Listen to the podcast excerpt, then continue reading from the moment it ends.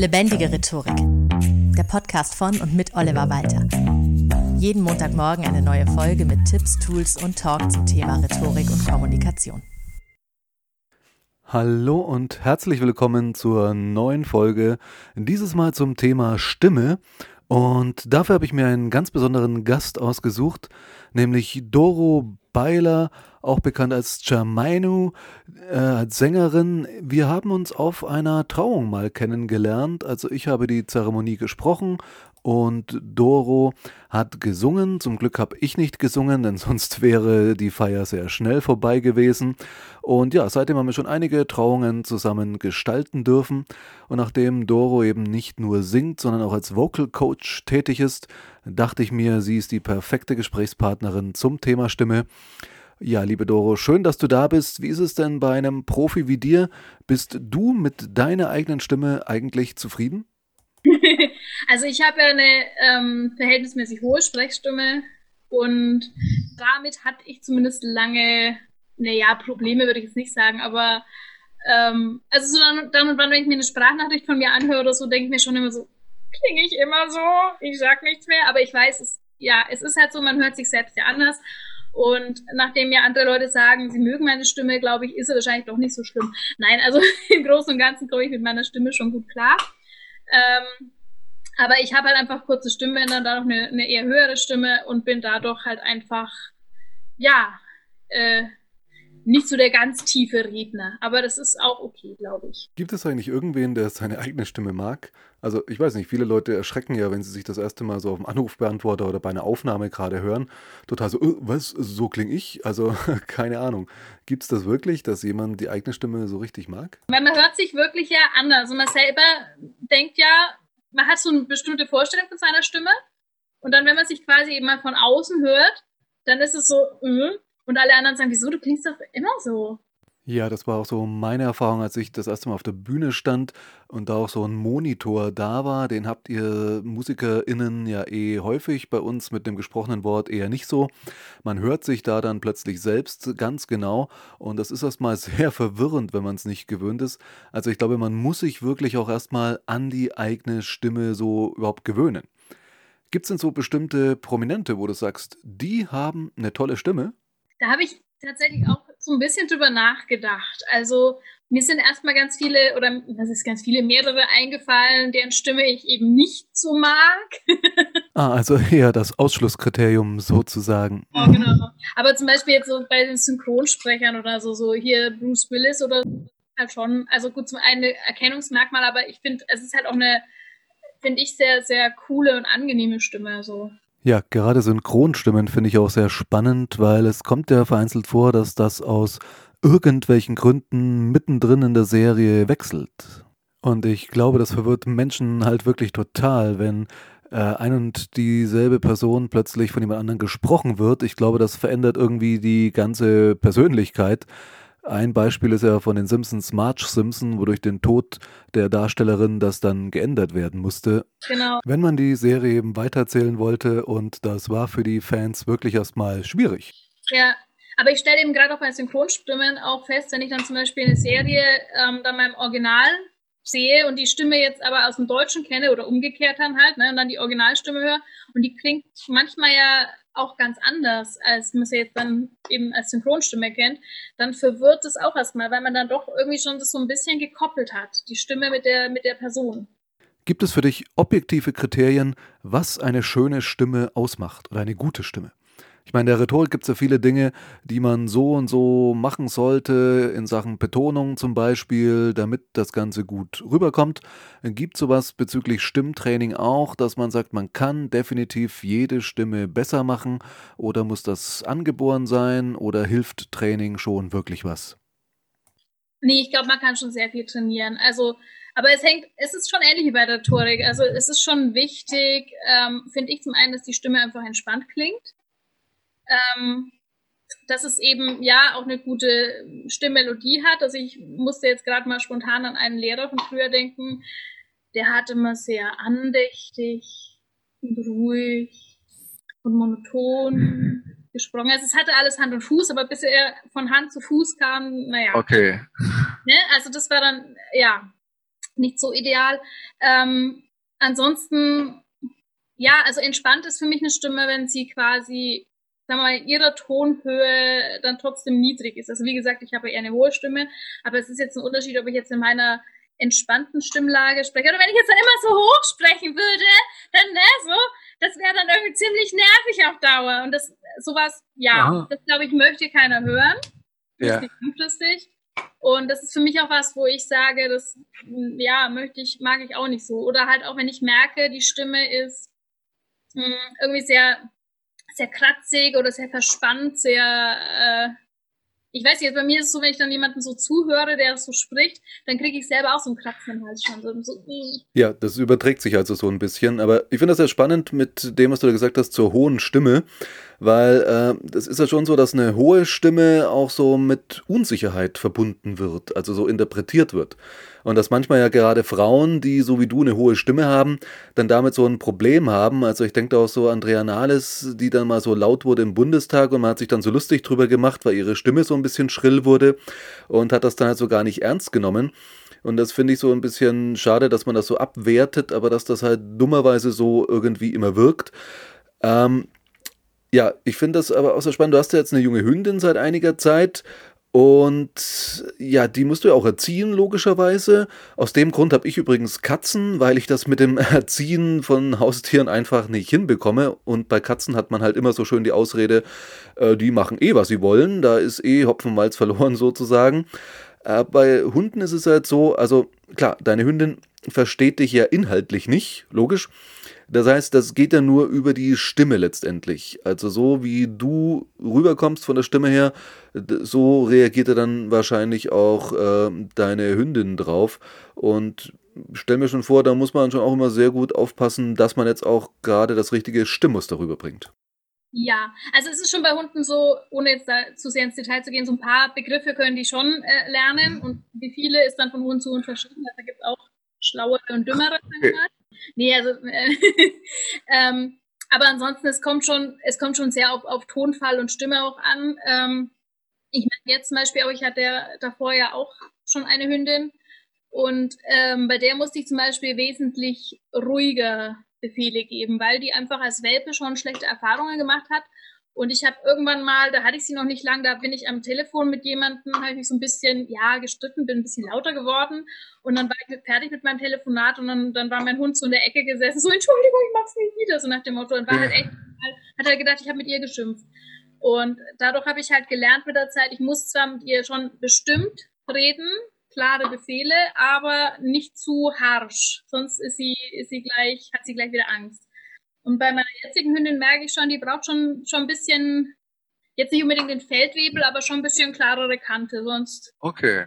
sonst taugt ihr das wieder nicht. Also die, die braucht schon, ja, eine klare Ansage einfach. Okay, das heißt, da stellst du dich doch wirklich drauf ein, jetzt mit deiner neuen Hündin anders zu kommunizieren als mit der davor.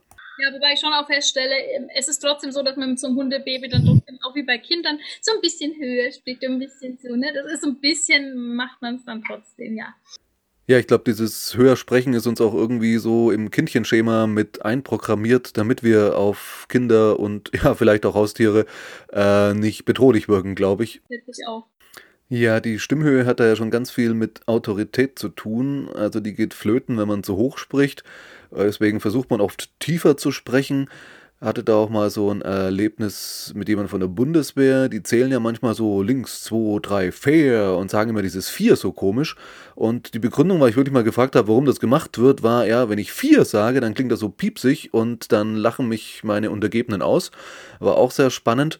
Aber ich glaube, es gibt auch so einen Punkt, wo man zu tief runtergehen kann mit der Stimme, also dass man so ein bisschen Märchenonkelmäßig klingt, äh, was dann auch nicht mehr so ganz ernst genommen wird. Also gibt es da irgendwas, wo du sagst, das muss man wirklich immer ganz individuell ausprobieren oder gibt es da schon so gewisse Anhaltspunkte, an die man sich einfach allgemein verbindlich halten kann? Ähm, also wenn man selber rausfinden muss oder möchte, was eben für einen selber eine gute Stimmlage ist, dann hilft es wirklich so ganz entspannt. Ähm, ja, vielleicht auch einfach mal so ganz stupide, einfach mal so zu zählen. Also so ganz langsam so um eins, zwei, sozusagen, dass man einfach mal guckt, okay, wo ist denn so mein, mein, ja, mein Indifferenzlage, also wo ist mein, so meine Basic, wo ich mich wohlfühle, wo ich dann merke, okay, da ist die Stimme ganz gesettet. Und dann kann man von da aus dann ein bisschen Okay. weiterarbeiten. Und dann geht es auch wieder eigentlich wie in die Richtung, Richtung Rhetorik. Ähm, hi.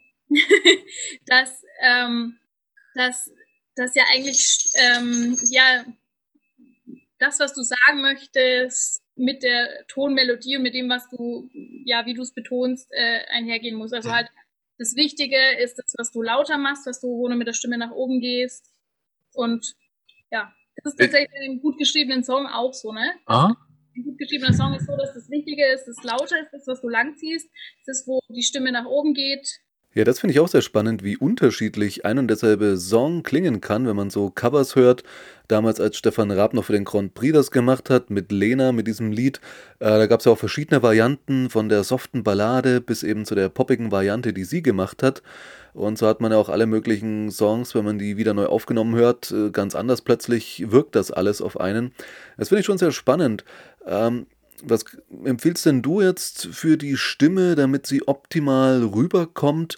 Äh, neben sowas wie nochmal spezielle Hustenpastillen, die es für RednerInnen und MusikerInnen auch gibt, äh, so um die Stimme nochmal ein bisschen richtig fit zu machen. Was sind da so deine Tipps? Ähm, also gut, was natürlich prinzipiell schon währenddessen stattfinden sollte, ist einfach, dass man immer genügend trinkt ne? und auch nicht zu sehr Gas gibt. Aber gut, das sind ja die anderen Geschichten. Ähm, was ich gern mal so mache, zum Beispiel auch irgendwie nach einem Auftritt oder so, ähm, ist, dass ich dann quasi so die oberen Zähne auf die Unterlippe lege, wenn ich ein W oder ein F sage. So ein mm. Also die Zähne finden, wo es nicht bitzelt an der Unterlippe, sonst ist es unangenehm. Und dann einfach schön in den und einfach mit, mit Tönen so ein Genau, weil das ist eigentlich auch recht stimmschonendes, wo man einfach nochmal so ein bisschen die Stimmbänder lockern und entspannen kann. Okay, das ist mal ein ganz guter Tipp, wenn ich mal nach einem Seminartag los muss, abends noch einen Bühnenauftritt bei einem Poetry Slam oder einer Kabarettshow, dass ich dann auf der Fahrt dahin von der einen Location zur anderen in der U-Bahn einfach mal so vor mich hin mache. Ähm, bin gespannt, wie die anderen Leute so drauf reagieren, aber äh, ja, für die Stimme muss es einem das wahrscheinlich einfach wert sein. Genau, was für mich auch immer so ein kleiner, ja, persönlicher Check-up ist, um zu gucken, sind meine Stimmbänder gerade locker und, und quasi in, im grünen Bereich. Das ist so dieses, ähm, im Prinzip dieses Knarzen. Also das, was wir als Kinder wahrscheinlich alle gemacht haben, so dieses, Okay, wenn das geht, dann heißt es, die Stimmbänder sind locker. äh, okay.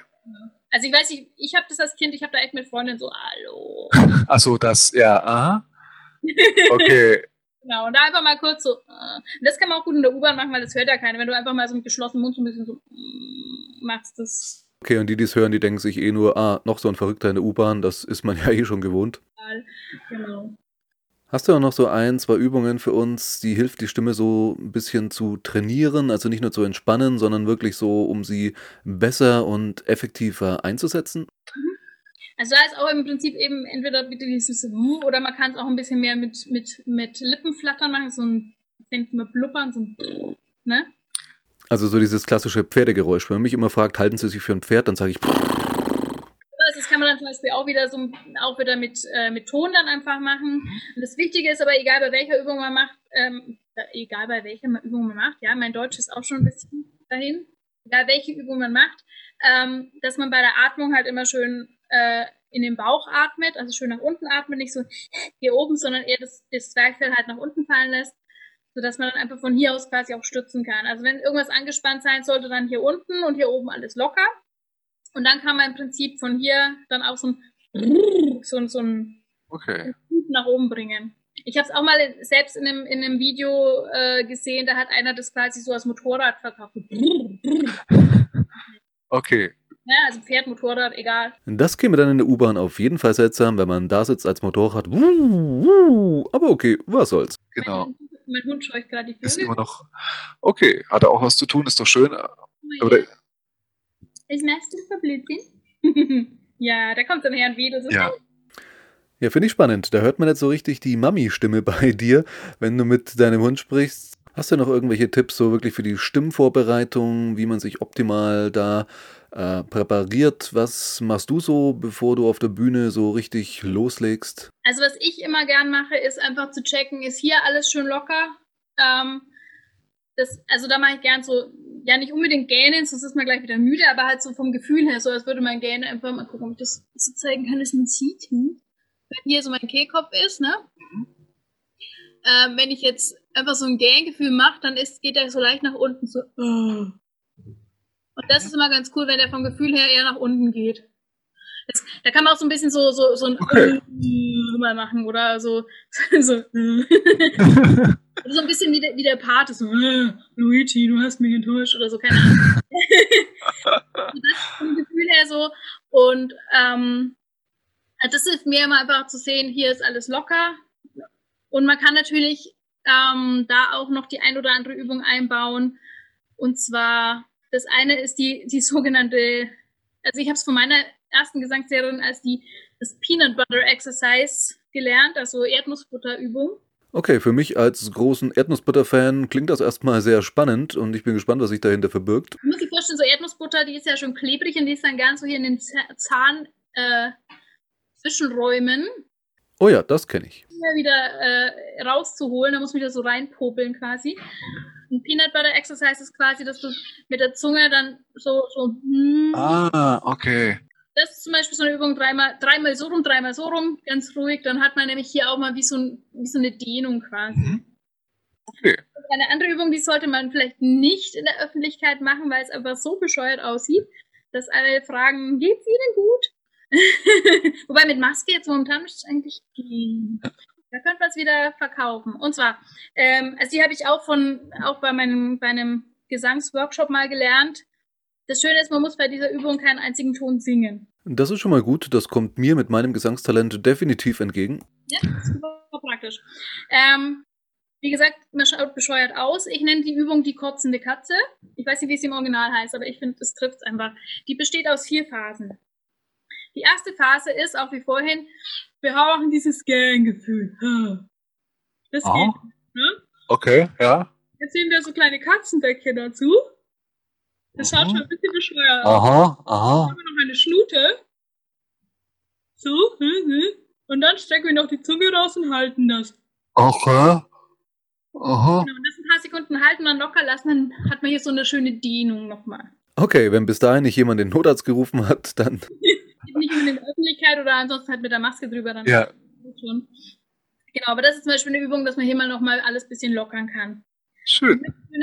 Da kann man eben ganz viel einfach so, ja, einfach ganz locker äh, summen, ja, oder eben mal auch wieder dieses Knarzen, so, mm, kann man auch so ein bisschen nach oben ziehen, ne?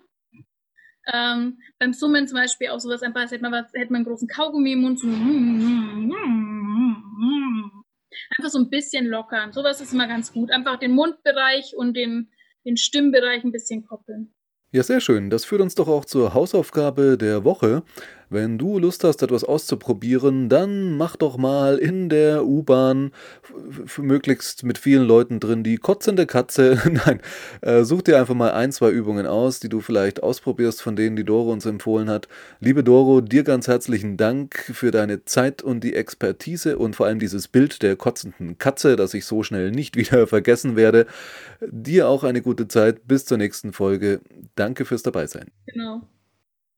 Das war Lebendige Rhetorik, der Podcast von und mit Oliver Walter. Jeden Montagmorgen eine neue Folge mit Tipps, Tools und Talk zum Thema Rhetorik und Kommunikation. Wenn du Oliver Walter als Experten für lebendige Rhetorik buchen möchtest, schau doch mal auf www.walter-oliver.de.